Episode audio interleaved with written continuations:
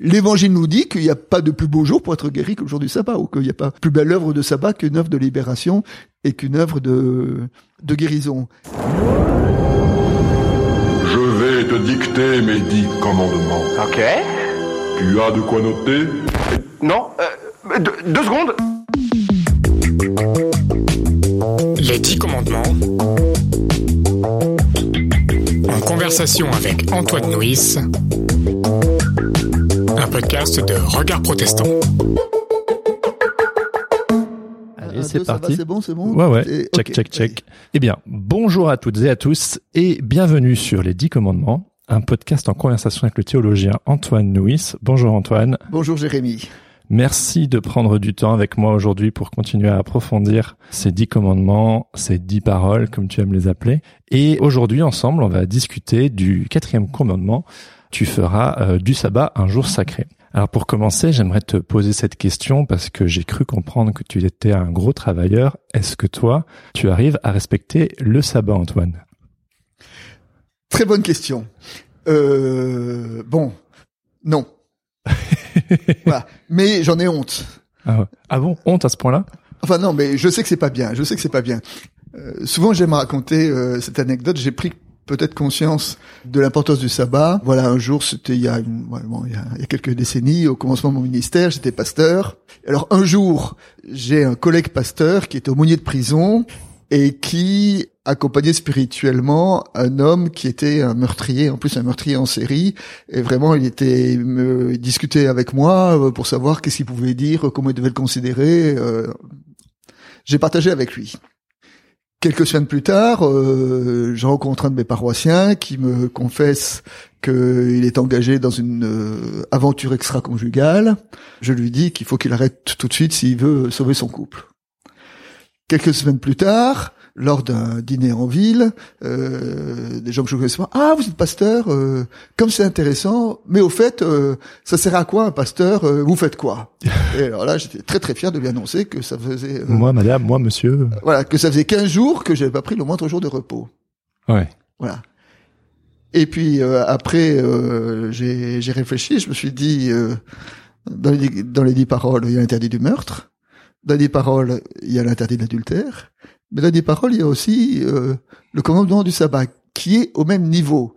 C'est-à-dire que si je me réfère à cela, le fait de pas s'arrêter, c'est aussi grave que d'être meurtrier ou d'être adultère. Alors, je ne crois pas. Mais, mais en tout cas, je dirais que le commandement du sabbat est peut-être celui qui nous semble le moins important, euh, celui vis-à-vis duquel peut-être nous avons le plus d'indulgence, alors que très curieusement, c'est celui qui est répété le plus grand nombre de fois, euh, en tout cas euh, dans le livre de l'Exode. Ah, c'est vrai? Oui, j'ai fait un, un commentaire du livre de l'Exode, et une de mes découvertes, c'est de dire que le commandement du sabbat est, est répété. Il est annoncé une première fois au moment de la distribution de la, au moment du don de la manne. Tu ramasseras la manne, mais pas le septième jour. Une fois au moment de, des dix paroles, donc. Il est répété encore une fois au moment de l'énonciation des années sabbatiques. Il est répété encore une fois au moment de la renouvellement des alliances, et il est répété une dernière fois au moment des institutions euh, cultuelles. hein. C'est-à-dire que ce commandement, dans le livre de l'Exode, est répété à cinq reprises dans cinq circonstances différentes. Comme si euh, c'était vraiment j'allais dire la carte d'identité d'Israël hein, et que le le marqueur identitaire d'Israël c'est euh, c'est le sabbat peut-être euh, par rapport euh, par rapport à d'autres et donc c'est un commandement qui est qui apparaît comme ça secondaire mais qui en tout cas dans la Bible est, est totalement important C'est vrai que quand on entend le sabbat, Ouais. ça a des petits airs de vacances, quoi. exactement Prenez soin de vous, Ouais. genre reposez-vous. Alors que bon, voilà, s'il est dans les dix commandements, c'est que a priori euh, Dieu le prend vraiment au sérieux. que C'est aussi important que par exemple les autres commandements que tu as cités euh, juste avant. Et je me demandais justement du coup comment est-ce qu'on peut euh, aller au-delà de ce côté un peu euh, repos pour en faire euh, une vraie œuvre spirituelle. une vraie œuvre spirituelle. Et c'est vraiment ça le plus important. Et alors, on peut regarder d'ailleurs, parce que, en gros, c'est comme si Dieu disait, bon, on a dit lors de nos précédentes rencontres que voilà la première parole je suis éternel ton Dieu qui t'est libéré hein, et que toutes les autres paroles étaient à articuler avec celle-là et en gros c'est comme si Dieu disait euh, je suis le Seigneur qui t'est libéré alors ne va pas te soumettre sous le joug euh, de, Ah oui. tes, de tes inquiétudes, de ton travail, de tes, Mmh. euh, de tes de tes préoccupations et fais attention à ton à ton rapport au temps. Alors, ce qui est assez intéressant, c'est que dans le Premier Testament, il y a deux versions des, des dix paroles. hein. Il y en a une dans le livre de l'Exode et une dans le livre du Deutéronome. Les deux versions sont très très semblables, enfin sont très parallèles. Et la plus grosse différence entre les deux, c'est sur la justification du sabbat. Mmh. Et dans le livre de l'Exode, il y a écrit, tu respecteras le jour du sabbat, tu travailleras six jours et le septième jour, tu t'arrêteras parce que Dieu a créé euh, le monde en six jours et le dernier jour, il s'est arrêté. Oui, c'est la, Il s'est reposé. c'est l'histoire la plus commune. Voilà, c'est soit les plus communes. C'est-à-dire que tu t'arrêteras pour prendre le temps de t'arrêter, de te retourner, de regarder l'œuvre accomplie et peut-être de, de rectifier ce qui doit être rectifié. Alors que dans la version du, du Deutéronome, la justification est beaucoup plus sociale. C'est-à-dire que tu travailleras six jours et tu t'arrêteras le septième jour, tu respecteras le sabbat, parce que tu as été en esclave en Égypte et donc tu feras mémoire de, Ah oui. de l'esclavage. Tu feras mémoire que au temps de l'avers- de l'asservissement, tu n'avais pas la possibilité de t'arrêter et donc le sabbat devient un jour de mémoire bah, pour réaliser que c'est un peuple qui a été libéré. Toujours cette histoire de libération. Voilà. Donc Toujours. le premier, c'est plus une dimension spirituelle. Prends le temps de contempler, que contempler la semaine, donner du sens à ton temps. Et la seconde, c'est fais aussi mémoire de ton histoire et d'identifier, de, de te souvenir de, de la libération reçue et de ce que Dieu a fait pour toi. Ça rentre aussi en écho avec euh, euh, la parole sur les idoles, de pas faire du travail une énième idole. Évidemment, de pas faire du travail et de dire que le travail est important. Le travail, c'est la santé. Oui, mais alors, il s'avère qu'on enregistre, euh, on enregistre ce, ce podcast au moment où il y a une agitation sociale euh, dans le pays euh, par rapport euh, à la réforme des retraites. Oui, c'est vrai, ouais. Et moi, quand j'observe euh, les revendications euh, et les interviews, euh, j'entends souvent cette idée que euh, le travail c'est mal et que le bonheur c'est de pas travailler. Et que donc, pour être heureux, il faut travailler le moins possible. Je me permets de contester cette... euh, cette euh, T'es protestant après tout, tu protestes. je suis protestant, je suis proteste, et euh, pour tout te dire, je suis administrativement à la retraite, mais je continue à travailler avec Ouais. plaisir et avec euh, et avec bonheur. Et je dis souvent, je travaille, mais peut-être je travaille sans la pression, et ça c'est le vrai bonheur. Le vrai bonheur, c'est pas de ne pas travailler, mais c'est de travailler sans la pression. Mais tu contestes quoi, du coup? Alors, je conteste cette idée que le travail c'est mal et que le bonheur c'est de pas travailler. Oui, c'est toujours une juste mesure au final. Exactement. Le commandement du sabbat, c'est pas simplement tu t'arrêteras, c'est six jours tu travailleras et un jour tu t'arrêteras. Mhm. Hein? C'est-à-dire que c'est une sorte de d'équilibre, d'alternance entre travail et repos. Quand il y a que du travail, c'est pas bien, mais je crois que quand il y a du repos, c'est pas bien aussi. Enfin, je dirais c'est Que enfin, du repos, je veux dire. Oui, Ou s'il y en a que. Ouais. c'est ça. Et donc ce, ce commandement qui est un commandement sur le repos, c'est aussi un commandement sur le travail. Mhm. Et euh, dans la Bible, quand on essaye à- de réfléchir sur le sens du travail, il y a en hébreu deux mots pour évoquer le travail. Le premier mot, c'est donc euh, dans Genèse 2, Dieu prend le premier homme et le place dans le jardin pour le cultiver, pour le garder. Cultiver le jardin, c'est un travail. Oui. Je, je veux dire, c'est euh, un jardin qui n'est pas cultivé, euh, ça devient vite une friche, euh, ça devient, il n'est pas, il est pas agréable du tout. Enfin, je veux dire, donc Dieu donne vocation à l'humain de garder, de cultiver le, le jardin, de travailler. Et le mot qui est euh, en hébreu le mot pour évoquer le travail, ce travail-là, c'est le mot melacha. Et melacha, c'est un mot, c'est le travail comme participation à la création de Dieu, je dirais. Hein, c'est ça. Et puis après, il y a, y a Genèse 3.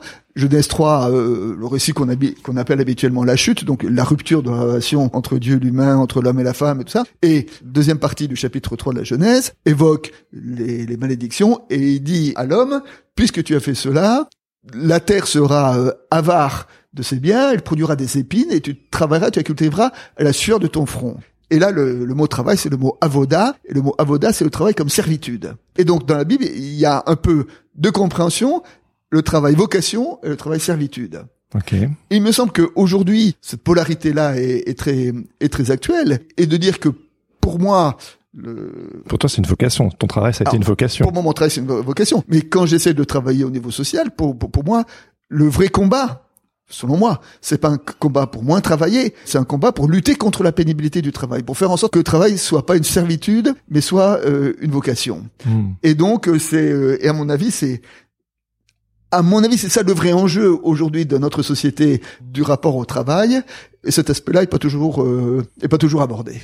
Et en quoi le sabbat du coup pourrait euh, nous aider pour faire en sorte que le travail ne soit pas une servitude? Ben, le sabbat, enfin, en tout cas, le sabbat pose en disant voilà, la parole que Dieu pose à l'humain, c'est six jours tu travailleras et un jour tu t'arrêteras. Si c'est un, ça peut être cinq et deux. Enfin, je sais pas. Oui, Mais bien sûr, on n'est pas c'est- légaliste. C'est cette, euh, c'est c'est- c'est cette alternance, c'est cette euh, juste articulation entre les deux. Et il me semble que pour chacun d'entre nous, dans notre vie, dans notre façon de d'élaborer euh, notre euh, nos occupations, ce qu'on pourrait essayer de faire, c'est d'essayer de de penser comment on vit l'articulation entre le travail et le repos, je dirais. Et comment faire en sorte que notre travail relève plus de la vocation et pas de la servitude. Comment faire en sorte que notre repos soit, je dirais, un temps de, louange, de regarder le monde que Dieu a créé et d'être capable aussi de, de s'émerveiller, capable d'ouvrir les yeux sur ce qu'on a devant soi, capable de, de relire notre semaine et de voir tout ce qu'il y a eu de beau et de bon dans cette semaine. Un temps de louange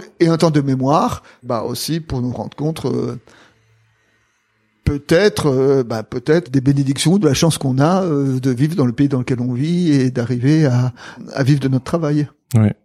Ben c'est aussi tout simplement de manière régulière un- une manière euh, de se renouveler, de se de prendre de la perspective. Moi, je le vois bien quand je force sur quelque chose et j'arrive pas à lâcher, il faut il faut partir, faut faire une pause, faut faire une petite balade d'une demi-heure et puis après tu prends du recul. Et donc si tu prends une pleine journée, on sait très bien l'effet que font les vacances, donc pourquoi s'en priver?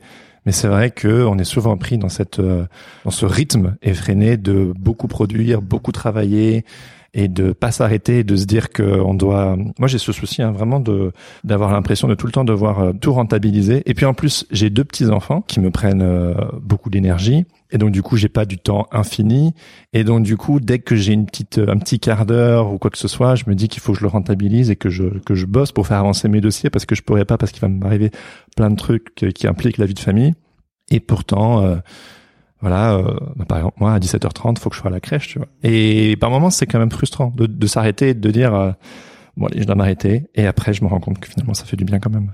Alors je dirais là, là deux choses. Un, ça fait écho. euh, moi, je sais quand j'ai commencé mon ministère pastoral, euh, j'ai pas mal travaillé là-dessus parce que quand on est pasteur, quand on est au service de l'Évangile, quand on est au service des autres, à la limite, on, on peut ne pas s'arrêter en fait. Bah oui, On- et infini. potentiellement, on peut travailler 80 heures ou 100 heures par semaine. Je veux dire, bon, Ouais. alors on a une limite physique, ok, mais au-delà de la limite physique, il y a peut-être aussi une limite euh, euh, spirituelle à, à respecter. Non, mais je me rappelle. Aujourd'hui, j'ai honte, mais je me rappelle un moment, je me sentais de devoir euh, justifier ma position, voire justifier ma paye, pourtant qui était pas très épaisse après être pasteur, c'est pas terrible. Hein et je me rappelle un moment, je notais sur un cahier tout ce que je faisais pour montrer que je travaillais beaucoup, beaucoup, beaucoup. Et un jour, j'ai reçu une parole de grâce. J'ai reçu une parole de grâce. C'est c'est un homme qui est venu me voir, un, un homme pilier d'église, un fidèle. Il me dit euh, Antoine, euh, tu sais ce que j'attends de toi? Euh, Je lui dis non. Il dit ce que j'attends de toi, c'est que tu fasses rien. Pour que le jour où j'ai besoin de toi, tu sois disponible. C'est beau. Hein, et, et ouais, vraiment, j'ai reçu ça vraiment comme une parole de, de, de libération en disant euh, euh, arrête de te justifier par euh, tes heures, par tes horaires, par, tes, par ta suractivité, mais sache aussi euh, et que cet homme-là, ben incidemment, il me disait aussi euh, euh, voilà, arrête de te surmener, mais euh, mais peut-être cultive toi aussi un peu ton intériorité, le travail, euh, parce que j'ai besoin de toi comme étant quelqu'un de reposé, de disponible, ouais, et pas ouais. simplement comme quelqu'un qui a qui a pas qui a pas cinq minutes à consacrer. Mais c'est vrai, la disponibilité, c'est tellement précieux. Et c'est quand on se rend disponible qu'on peut aussi être surpris, qu'on peut euh, euh, être ouvert euh, à l'inattendu, aux, belles surprises. Moi, je le vois bien. Pareil. alors moi j'ai pas été pasteur, mais vu que je mouline constamment pour mes projets, je suis indépendant, j'aime beaucoup ce que je fais. Bah, de nouveau j'ai des enfants et quand je suis avec eux, si mentalement je suis ailleurs, alors que techniquement je travaille pas, mais en fait je continue de mouliner, j'ai besoin de me rappeler, genre Jérémy, coupe et reste avec eux. C'est c'est pas simple. Hein D'autant que euh, être père, euh, c'est aussi un travail. Enfin, c'est aussi une vocation, je Oui, dirais. oui. Euh, C'est aussi de, de l'ordre de la Ménara. Hein, travail vocation. Hein. Oui, Je veux oui. dire, euh, Luther disait ça. Hein, je dirais.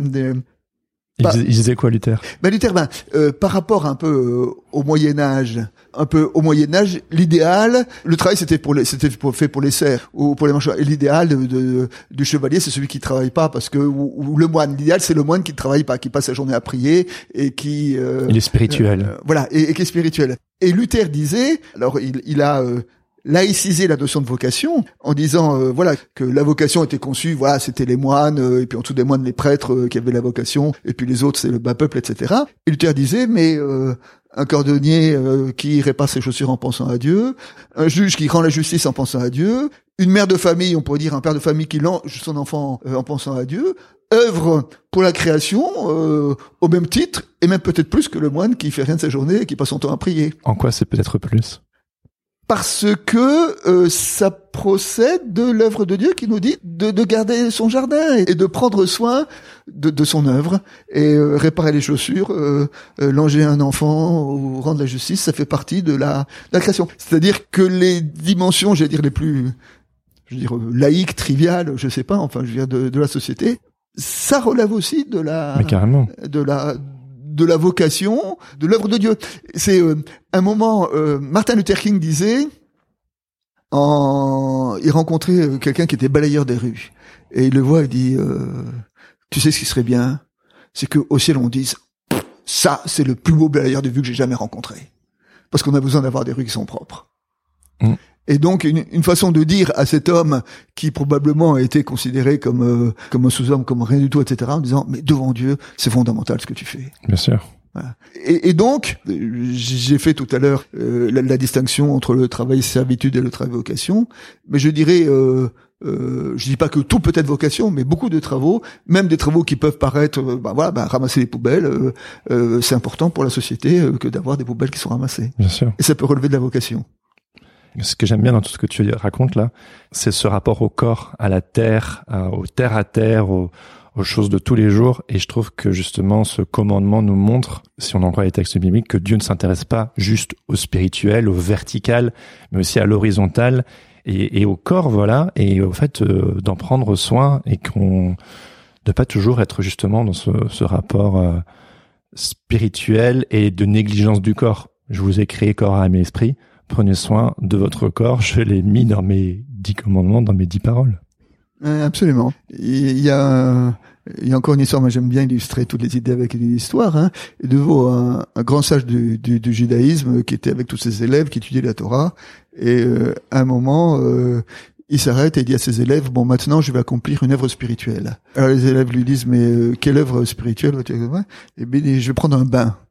Alors les élèves le regardent comme ça un petit peu étonnés. Un bain pourquoi tout ça? Et euh, le, le, sage dit, bah, écoute, euh, regarde à Rome, euh, on nettoie les statues. à combien plus forte raison est-ce que je dois nettoyer mon corps qui est une œuvre de Dieu et qui est à l'image de Dieu et que c'est une œuvre spirituelle que d'être propre et d'être en bonne santé. Et pif, il y a un autre personnage biblique qui twiste évidemment tout le temps les, les, histoires, bah, c'est Jésus.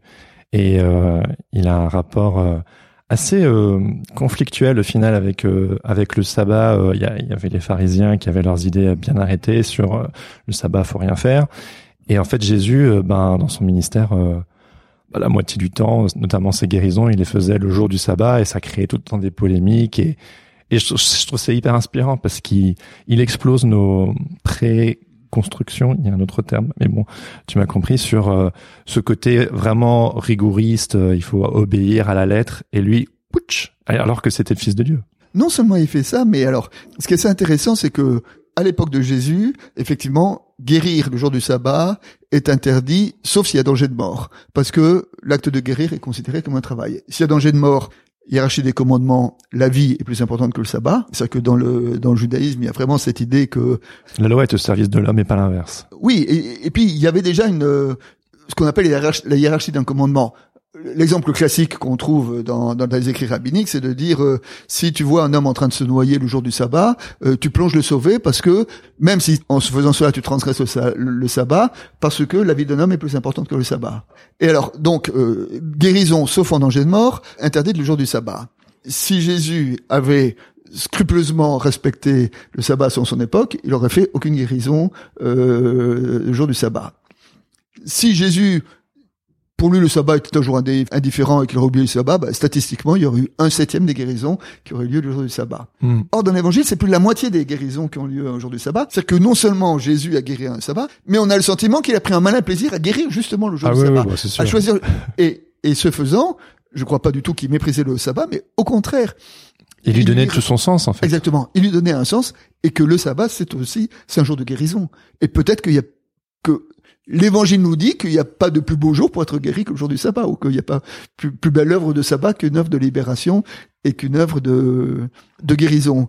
Et donc, euh, Jésus est en, porte-à-faux avec euh, la description pointilleuse du sabbat sur son époque, mais pour redonner euh, son vrai sens au commandement. Encore et toujours le thème de la libération.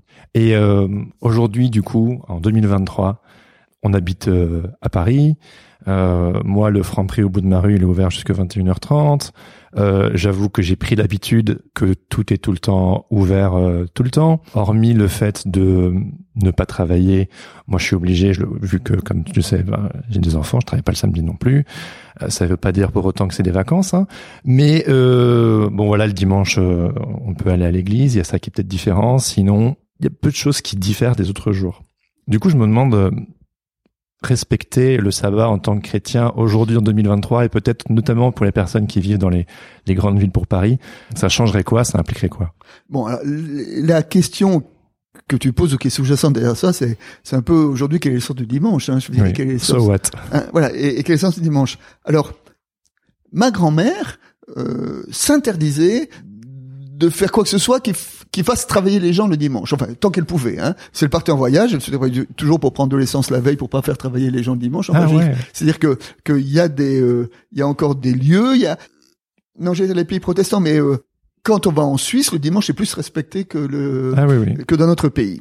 Euh, Un pays plus protestant aussi. Peut-être. Oui, mais alors, mais oui, ce que je pense. Maintenant, les États-Unis, qui est aussi un pays plus Oui, oui. protestant, Ah ouais, euh, C'est ouvert travaillent toute la nuit. c'est ouvert toute la nuit, y compris. euh, donc, euh, c'est pas totalement la corrélation, Oui, oui, est pas totalement, euh, est pas totalement exacte.